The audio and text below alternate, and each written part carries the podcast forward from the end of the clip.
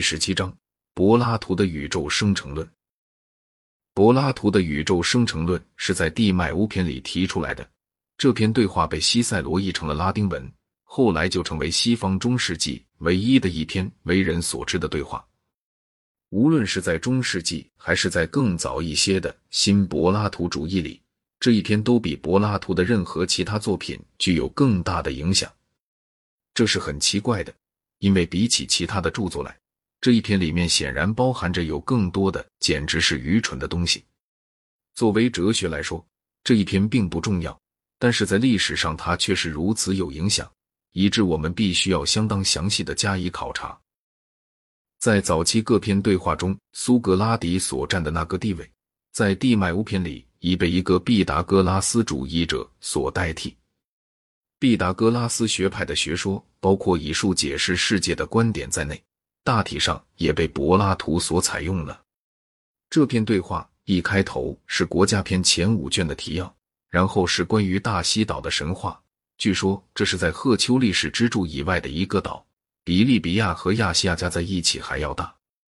随后，这位毕达哥拉斯派的天文学家蒂迈欧就开始讲述世界的历史，直气创造人类为止。他所说的大致如下：凡是不变的都被理智和理性所认知，凡是变的都被意见所认知。世界既然是可感的，所以就不能是永恒的，而一定是被神所创造出来的。而且，神既是善的。所以他就按照永恒的模型来造成世界。他既然不嫉妒，所以他就愿意使万物尽可能的像他自己。神愿望一切事物都应该是尽可能的好，而没有坏。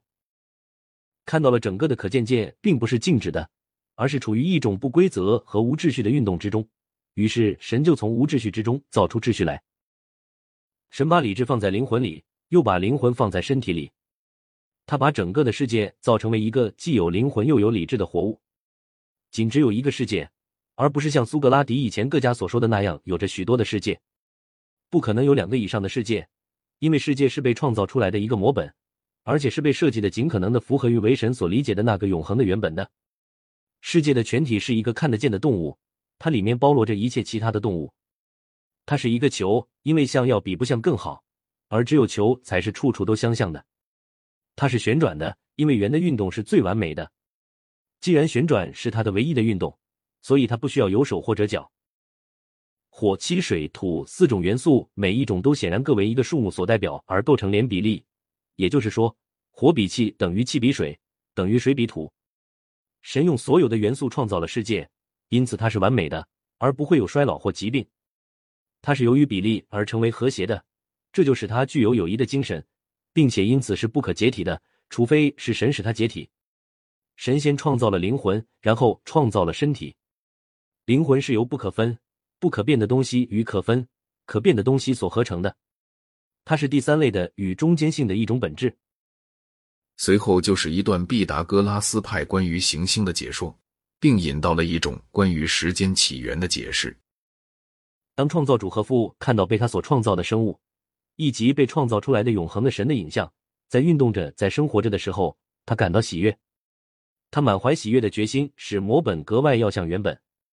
既然原本是永恒的，他就力图使宇宙也尽可能的永恒。然而，理想的生命的性质是永远不朽的，但要把这种属性完美无缺的赋予一个生物，却又是不可能的。于是，他就决心使永恒具有一种运动着的影像。当他给天上安排了秩序以后，他便使这种影像既然是永恒的，但又依数目而运动，而永恒本身则始终为一。这种影像，我们就称为时间。在此以前，既没有日，也没有夜。关于永恒的本质，我们绝不能说它过去存在或者将来存在，唯有说它现在存在才是正确的。但这就蕴含着说运动着的永恒的影像过去存在，而且将来存在的这种说法乃是正确的。时间和天体是在同一瞬间出现的。神造出了太阳。从而动物才能学习算学。若是没有日与夜的相续，可以设想我们是不会想到数目的。日与夜、月与年的景象，就创造出来了关于树木的知识，并赋给我们以时间的概念，从而就有了哲学。这是我们所得于视觉景象的最大的恩赐。除了世界作为一个整体而外，还有四种动物，即神、鸟、鱼和陆上的动物。神主要是火，恒星则是神圣的、永恒的动物。创造主告诉众神说，他可以毁灭他们，但是他不会这样做。